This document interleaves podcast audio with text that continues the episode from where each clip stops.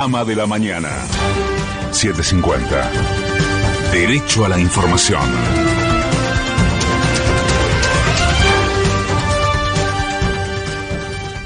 Es la hora cero, el cielo está despejado en Buenos Aires, humedad 60%, temperatura 13 grados 3 décimas. El Consejo Federal de Salud resolvió aprobar la vacunación para menores de entre 3 y 11 años y la campaña iniciará el martes 12 de octubre.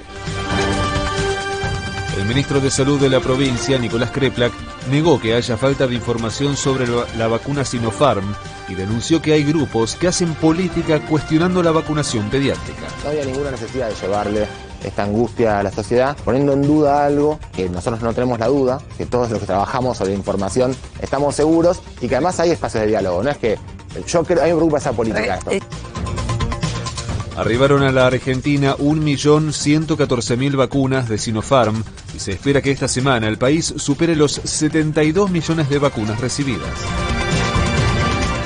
Durante la última jornada se detectaron 981 nuevos contagios y se confirmaron 38 muertes más por coronavirus. Cristina Fernández decretó la finalización de los debates virtuales en el Senado y convocó a una sesión ordinaria de forma presencial para mañana a las 14. La Cámara de Diputados debate hoy la ley de etiquetado frontal, pero Juntos por el Cambio amenaza con no dar quórum, argumentando que el temario de la sesión no fue consensuado. El titular del bloque de diputados del Frente de Todos, Máximo Kirchner, criticó que la oposición se preocupe más por la presidencia de la Cámara Baja que por sancionar leyes. Uno siempre tiene la esperanza de que, más allá de que estaban distraídos en las últimas semanas con, quedarse con la presidencia de la Cámara, creo que creo que más importante que, que una pena, ¿no? Por ejemplo, la primera también diputada de la Ciudad de Buenos Aires esté más preocupada en quedarse con la presidencia de la Cámara que en sancionar leyes para, para la gente.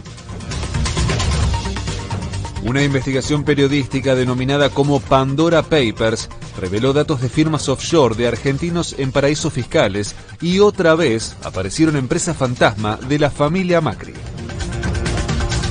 Las dirigencias de River y Vélez fueron imputadas por permitir el ingreso de hinchas, de más hinchas de los permitidos, durante la última fecha de la liga profesional.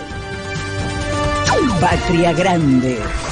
Jair Bolsonaro elogió y se fotografió con un niño disfrazado de militar y 80 organizaciones defensoras de los derechos del niño anunciaron que lo demandarán.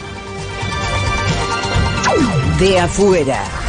WhatsApp, Facebook e Instagram estuvieron caídos en todo el mundo durante casi siete horas y su propietario, Mark Zuckerberg, debió disculparse de forma pública.